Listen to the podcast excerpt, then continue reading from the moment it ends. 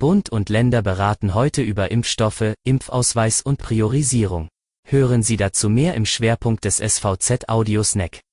Es ist Montag um 5 Uhr. Guten Morgen. Was sonst noch wichtig ist, bei der Landratswahl im Landkreis Nordwestmecklenburg geht es in die Verlängerung. Weil am Wahlsonntag keiner der vier Kandidaten die erforderliche Mehrheit von 50 Prozent plus eine Stimme auf sich vereinen konnte, muss eine Stichwahl am 9. Mai über die Besetzung des höchsten Verwaltungspostens im Nordwestkreis entscheiden. Dann trifft Amtsinhaberin Kerstin Weiß von der SPD, die nur 34,7 Prozent der Wählerstimmen erringen konnte, auf den überraschend starken Herausforderer Tino Schurmann von der CDU. Dieser hatte die Wahl nach dem vorläufigen Endergebnis mit 35,9 Prozent sogar knapp gewonnen. Trotz Corona-Krise und wirtschaftlicher Probleme in vielen Betrieben hat sich die Zahlungsmoral in MV nicht verschlechtert. Unternehmen bleiben nicht häufiger auf ihren Rechnungen sitzen als vor der Pandemie, haben Wirtschaftsanalysten herausgefunden und Handwerkskammern bestätigt.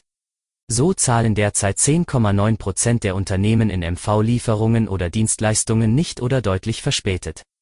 Vor der Corona-Krise waren es im Januar 2020 mit 13,8 Prozent noch deutlich mehr säumige Zahler.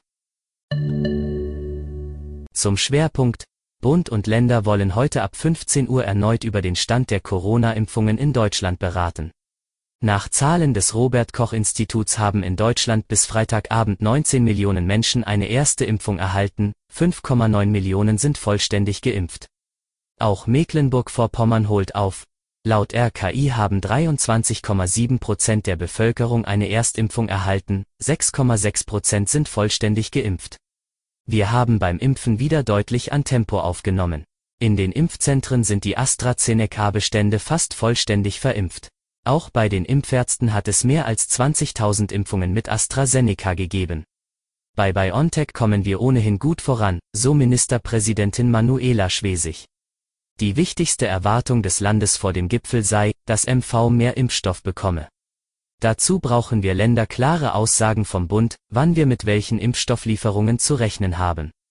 Neben der Versorgung mit Impfstoff und dem Stand der Zulassung neuer Präparate soll es auch um die Anerkennung von geimpften und genesenen Covid-19-Erkrankten gehen. Das war Ihr Audiosnack. Alle Artikel zum Nachlesen und Hören gibt es wie immer auf svz.de-audiosnack. Die nächste Folge hören Sie Dienstag früh.